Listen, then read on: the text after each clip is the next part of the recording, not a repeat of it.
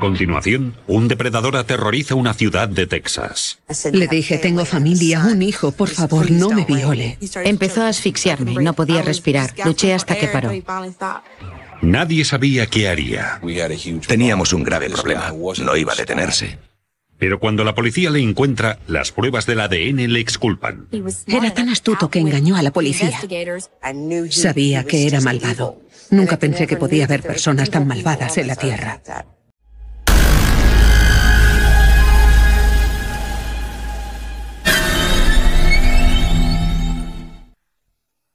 Eran las nueve de la noche en la ciudad de Texas. Y Stevie Green, de 19 años, estaba esperando a un amigo para que la llevara a casa después del trabajo. Pero su amigo no apareció. Me enfadé porque me había dejado plantada.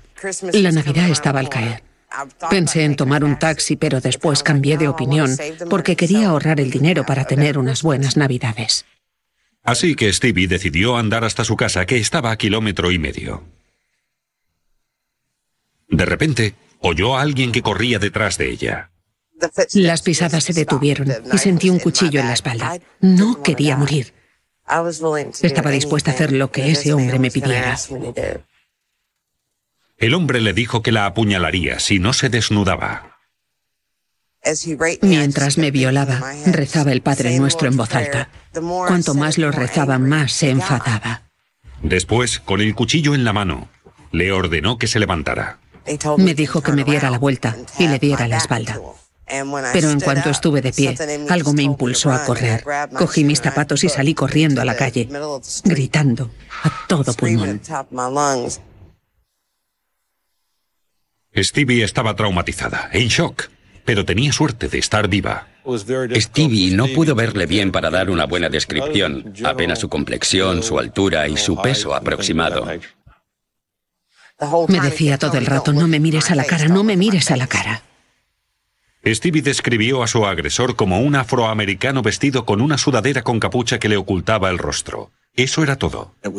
Me sorprendió que la atacara a las nueve y cuarto de la noche por una calle por la que yo había pasado y por la que hasta ese día había dejado que fueran mis hijos. No se encontraron pistas sobre la identidad del violador en la escena del crimen pero sí se recuperó su ADN con las pruebas biológicas del examen por violación. Por desgracia, aquel perfil del ADN no coincidía con ninguno registrado en la base de datos estatal de delincuentes. La policía comprobó las fichas de delincuentes sexuales conocidos que vivieran cerca de la escena del crimen. Uno de ellos les llamó la atención.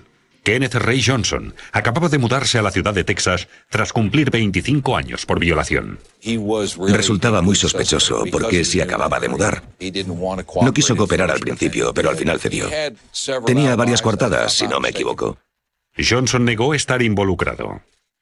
Como estaba bajo libertad condicional, llevaba un brazalete electrónico que permitía seguir sus movimientos con tecnología GPS. Así se demostró que Johnson estaba en casa en el momento de la violación. Además, su ADN no coincidía con el del violador. No estaba en ese lugar el día que Stevie Flynn fue violada. Nunca dudé que lo encontrarían. Sabía que de algún modo acabaría pagando por lo que había hecho. Pero, ¿podrían cogerlo antes de que volviera a atacar?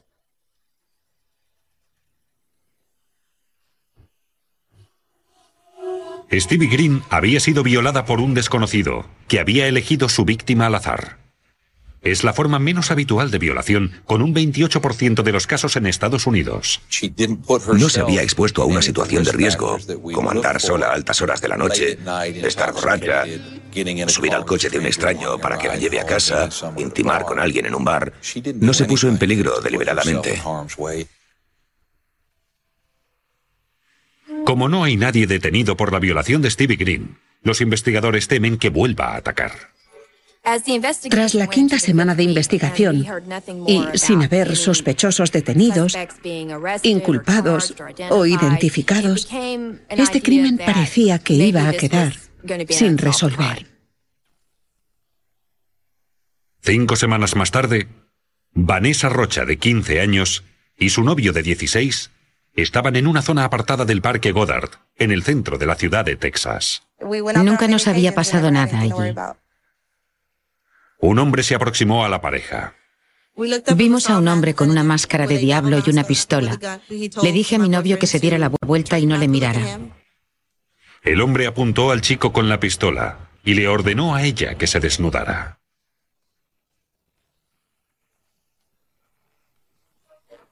Me decía de todo, me insultaba, me llamaba perra, puta, de todo, y se ponía furioso porque yo no dejaba de abrir los ojos. En algún momento empezó a asfixiarme. Luché hasta que paró. Tras violarla, le dijo a su novio que se quitase la ropa también. Estaba aterrada. Creí de verdad que nos mataría. Estas cosas no se pueden explicar. Pidió la llave del coche de la pareja y huyó. Nos dijo que no nos levantáramos hasta que arrancara el coche. Por desgracia, por culpa de la máscara, no pudieron dar una descripción detallada. Iba cubierto de pies a cabeza.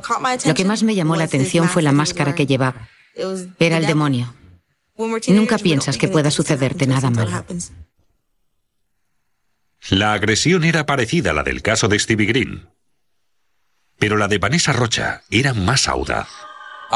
Nunca he sabido de un caso o hablado con alguien que haya trabajado en un caso en el que una pareja fuera secuestrada, controlada, se les obligara a desnudarse y en el que la chica fuera violada. Es muy raro encontrarse con un ataque de ese tipo con testigos. Los agresores sexuales no quieren que haya testigos.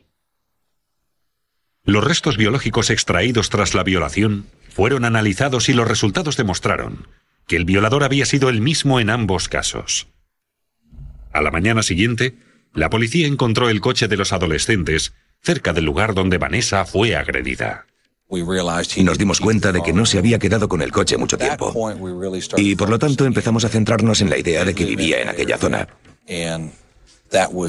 Esta era la zona que le resultaba más cómoda para actuar, porque le era muy fácil volver a casa donde quiera que estuviese.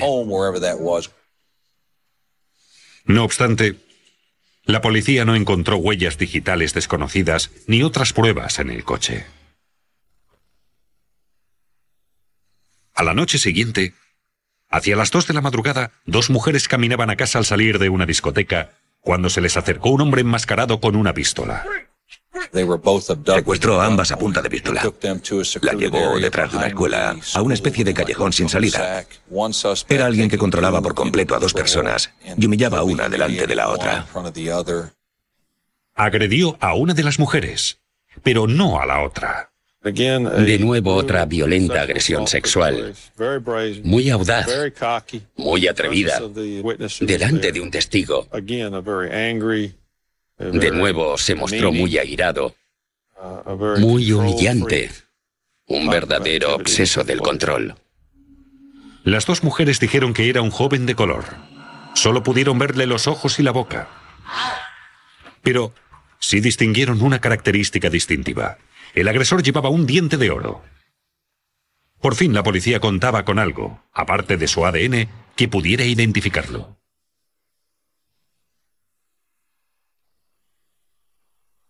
En la ciudad petrolera de Texas, habían ocurrido tres violaciones en cinco semanas con apabullantes similitudes. El violador usaba máscaras o prendas de ropa para ocultar el rostro. No parecía conocer a sus víctimas antes de atacarlas.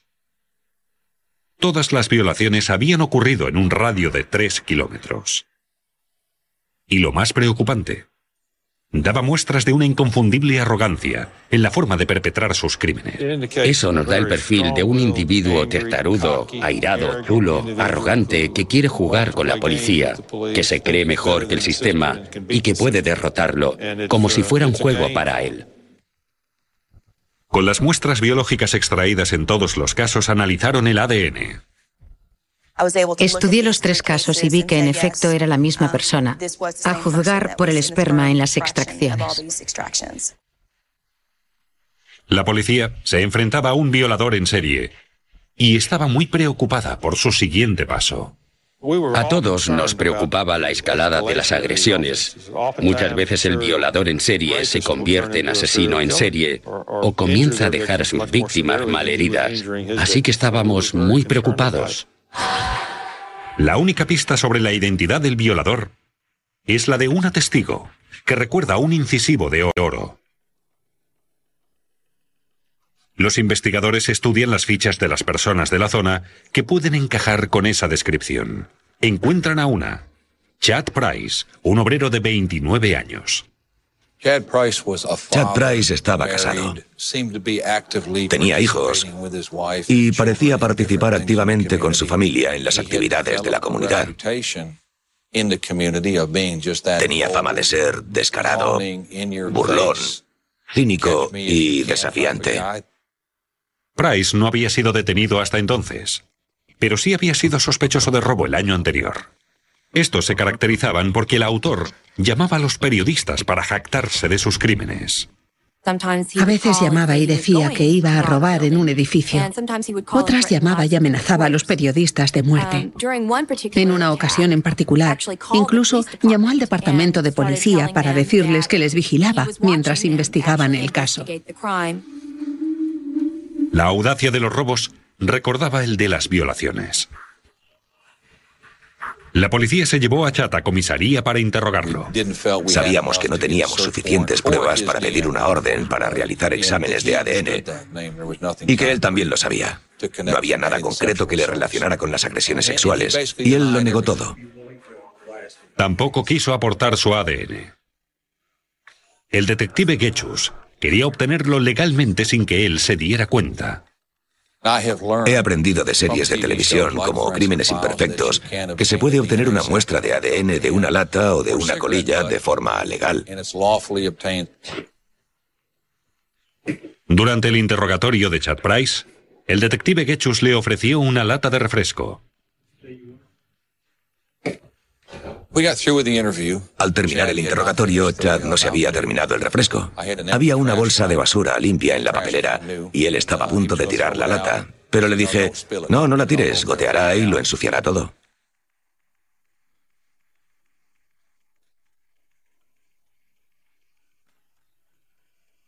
Los investigadores sabían que tenían que vaciar la lata perforando su base. En estos casos, lo mejor es vaciar la lata de forma que el contenido no se derrame y pueda afectar el ADN de la boca alrededor de la abertura del recipiente. Ya se podía analizar la lata. Al día siguiente, antes de que llegaran los resultados del ADN, se produjo otra violación a unos 16 kilómetros.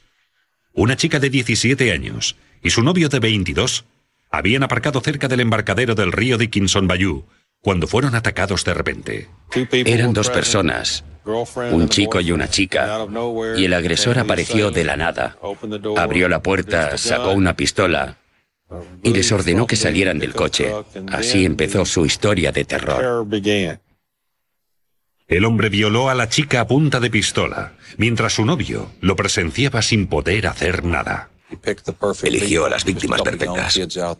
Un par de chicos jóvenes allí, en una zona desierta.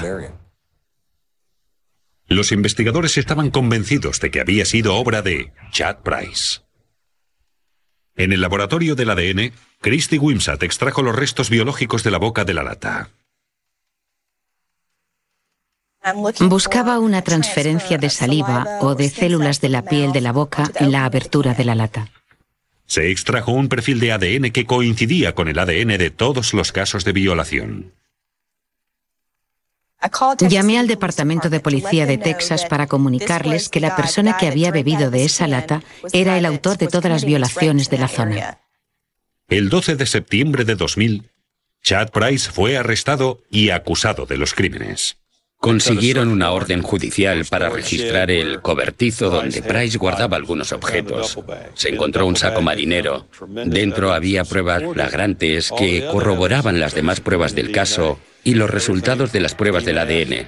Había un pasamontañas de esquí, una máscara de diablo, incluso una pistola. Cuando supe que habían llegado los resultados del ADN y que era él, me emocioné. Me puse muy contenta. Estaba ansiosa de testificar. A pesar de las pruebas, Price seguía negando cualquier relación con el caso e insistía en que las pruebas de la lata de refresco estaban falsificadas.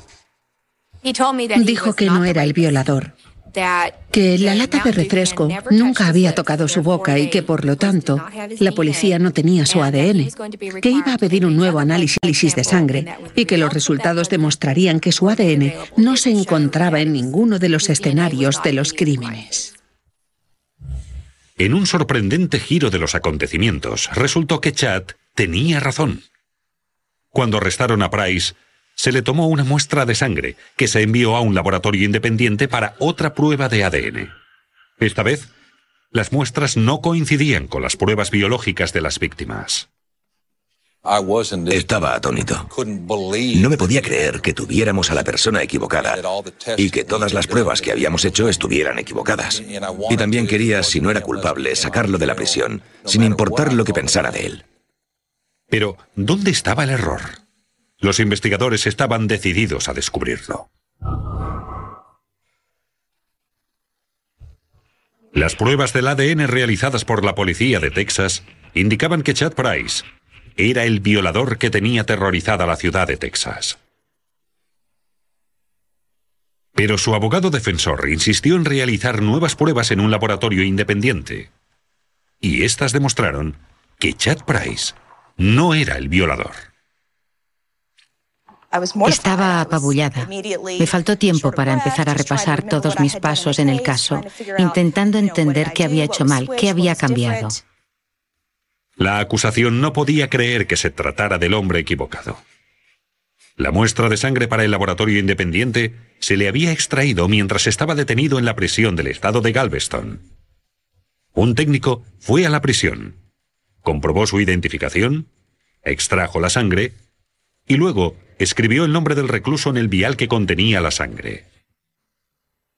Cuando se toman muestras, se toma una huella que acompaña al vial con la sangre. El individuo a quien se le extrajo la sangre también puso su huella digital.